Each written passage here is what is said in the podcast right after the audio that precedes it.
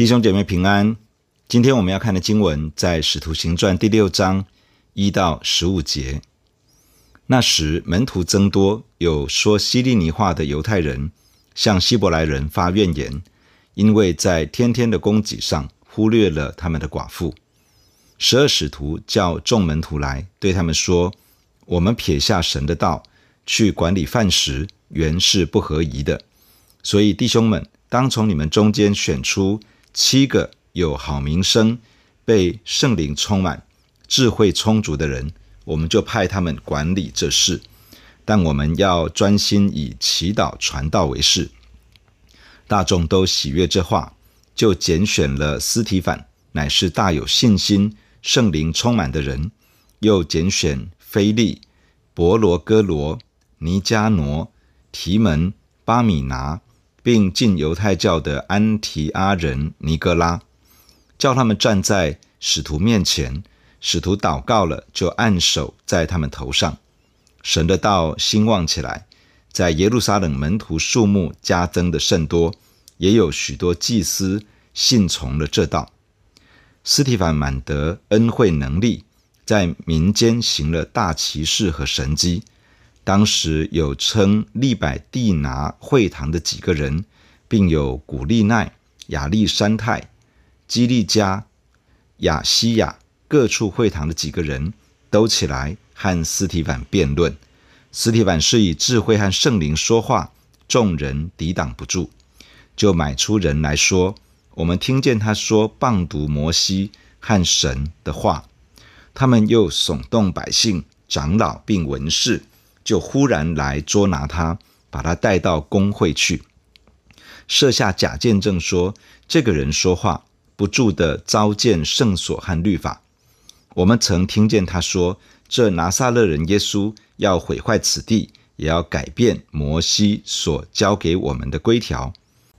在公会里坐着的人都定睛看他，见他的面貌好像天使的面貌。昨天的经文记载了使徒在犹太公会中接受审讯的经过。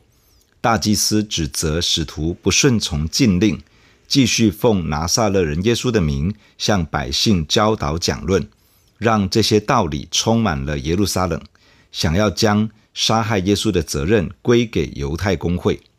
使徒回复：顺从神，不顺从人是应当的。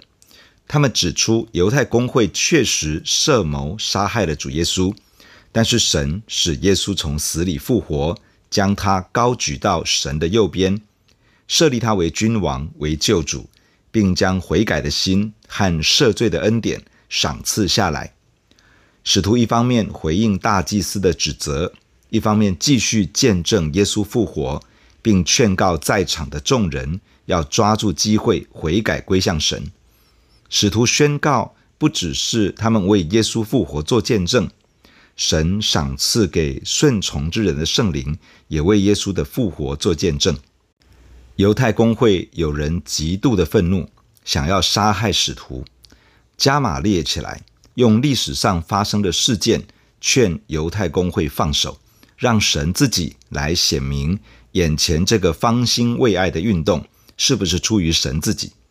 工会接受了加玛利的建议，但仍旧鞭打了使徒，而使徒们心里欢喜，以为耶稣的名受羞辱为荣耀，并且继续的传扬耶稣是基督。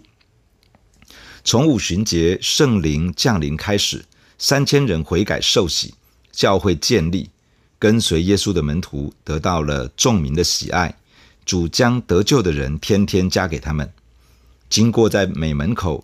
医治生来瘸腿者的神迹，五千男丁归向耶稣，教会持续蓬勃的发展。犹太公会开始下手捉拿使徒，下令禁止奉耶稣的名讲论，但遏制不住门徒传福音的火热。他们继续放胆传讲神的道。教会在彼此相爱中照顾到彼此的需要。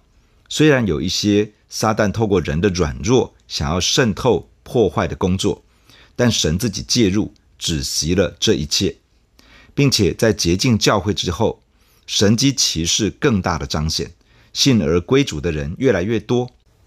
犹太公会再次的动手捉拿使徒，使徒无惧于威吓逼迫，继续传扬耶稣是基督，引领人接受福音，进入神的国度。信主的人越来越多，跟随耶稣的门徒越来越加增。随着教会的成长，有越来越多需要要面对，有越来越多的问题要解决。当时的耶路撒冷教会基于彼此相爱。凡物公用，照顾那些有需要的弟兄姐妹。然而，使徒已经忙不过来了，渐渐有一些需要没有被照顾到，甚至于在教会中开始有了一些怨言。原来，有一些从各地来到耶路撒冷过节之后信了主，继续留在耶路撒冷的门徒，在这样的人当中，有一些说希腊话的犹太寡妇被忽略了。他们在每一天的饮食供应上没有被分配照顾到，他们自己可能没有多说什么，但是看见他们缺乏的人，这些人也是从外地前来，是讲希腊话的人，他们发出了怨言。这些声音去到十二使徒那里，要求注意到这些被忽略者的需要。于是十二个使徒将众门徒聚集过来，表达。要如何处理这类的状况？他们说：“我们撇下神的道去管理饭食，原是不合宜的。所以弟兄们，当从你们的中间选出七个有好名声、被圣灵充满、智慧充足的人，我们就派他们管理这事。但我们要专心以祈祷传道为事。”从使徒们所说的，我们有几点来分享。第一，教会的使命。应该是教会领袖最重要的事情。主耶稣升天之前，将福音的使命交托给使徒，要他们直到地极做主耶稣的见证。门徒要起来将福音传给万民，要使万民做主耶稣的门徒。使徒们领受的呼召与使命，其实就是教会存在的目的，也就是教会的使命。当福音扩展，教会成长。门徒增多，各样的需要与问题也越来越多。教会领袖很容易面对一个试探与为难的境况，就是忙于应付各样的事务，导致传福音、建造门徒、使教会体质健康成长，可以继续蓬勃发展的这些重点渐渐被模糊掉。教会领导层的领袖需要持续聚焦在传福音、带领门徒。建造教会更加强壮等等，这些是领导层的领袖最重要的事情，因为这些事情攸关到教会的健康与成长，关系到教会能不能持续被神使用，带给更多人福音与救恩。第二，教会的组织架构要能够支持教会的领袖按着神的呼召来带领整个教会。只要教会持续在成长，各样需要就会越来越多。若是领导层的领袖继续忙于事务，寻求神的时间自然会减少，浸泡在神的同在中，领受圣灵大能的时间自然就减少。牧养受到了亏损，门徒训练不够扎实，属灵新生代的福音动能渐渐减弱，福音的使命感不够强烈。这一连串的问题就容易跟着来到，如此教会就会渐渐失去神浓厚的同在，神迹奇事的能力也容易渐渐丧失，见证耶稣复活的力道也会越来越减弱。因此，教会需要透过组织架构的安排，兴起各个层面都有合适的同工，让领袖可以专心去寻求神，好好的传讲神的道，致力于牧养教会。建造门徒，让教会更加的强壮，就如使徒所说的。但我们要专心以祈祷、传道为事。假如要透过组织架构，选择合适的同工来参与治理、管理教会，分担教会领袖层的忙碌，使得领袖层可以真的去专心致力于祈祷、传道、牧养、训练，那么所选出来的童工。就需要具备某些重要的条件，才能够对领袖层产生支持的效果。因此，使徒们开出了资格与条件的清单，首先要有好名声。这些童工会第一线面对需要，与人相处互动。若是名声很差，就会增加很多服饰上的阻碍。有好名声，不是指曾经有过一些好的行为表现，而是指这个人长久的生活言行受到了接纳与肯定，足以成为榜样。这样的人成为教会的同工，会成为领袖层的助力。其次，被圣灵充满，这指的不是曾经被圣灵充满，而是指一直被圣灵充满，活在被圣灵充满、被圣灵掌管的状态之中。这里的被圣灵充满，在原来的文字里面是形容词，表示被圣灵充满到一个程度，是保持在充满的状态中。这样的童工，生命性情被圣灵约束掌管。不凭着血气去回应，这样的童工倚靠圣灵去面对需要、解决问题。这样的同工带着属灵的权柄与能力，圣灵可以透过他彰显作为。这样的同工活在神的同在中，与领导层在同样的属灵 DNA 里面，可以与领导层同心，一起建造教会。再者是智慧充足。这不是指这个人曾经有过一些聪明的举动，也不是指这个人有过几次智慧的言谈或行动。一个人被称为智慧充足，表示他身上有属神的智慧，他的言语、他的行为、他的决定、他与人的互动，常常是带着属神的智慧。圣经说，敬畏神是智慧的开端，认识神便是聪明。敬畏神的具体表现是遵行神的话语，神的话语来成为他里面的思考模式，成为他做决定的依归，成为他面对问题与需要的处理原则。一个智慧充足的人，必定是一个渴慕神话语的人，也必定是一个遵行神话语的人。世上的聪明常常无助于教会的建造，属神的智慧。会使得领导层可以放心的交托，因为这样的同工会按着真理与属神的原则去面对需要与困难，让教会在解决实际的问题时不会失去神的同在。使徒向众门徒陈述以上的意见与决定，大家听了之后，从心里表示赞同，大众都喜悦这话，就拣选了斯提凡。乃是大有信心、圣灵充满的人，又拣选腓利、伯罗哥罗、尼加挪、提门、巴米拿，并进犹太教的安提阿人尼哥拉。这七个名字都是希腊名字，除了菲利之外，这些名字都像是外邦人的名字。